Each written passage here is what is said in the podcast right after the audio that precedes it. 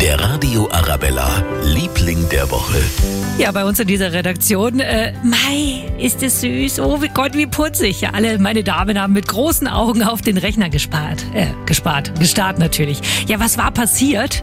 Es gibt Nachwuchs im Tierpark Hellerbrunn. Das erste Neujahrskind bzw. Neujahrsrind ist da.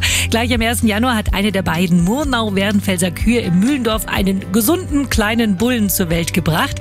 Das Kalb ist wohlauf und macht einen fitten Eindruck und wird auch bald auf der Außenanlage zu sehen sein. Vielleicht schauen Sie heute am letzten Ferientag noch in Hellerbrunn vorbei und die zuckersüßen Fotos, unglaublich süß, vom Babybullen gibt's natürlich bei uns auf radioarabella.de.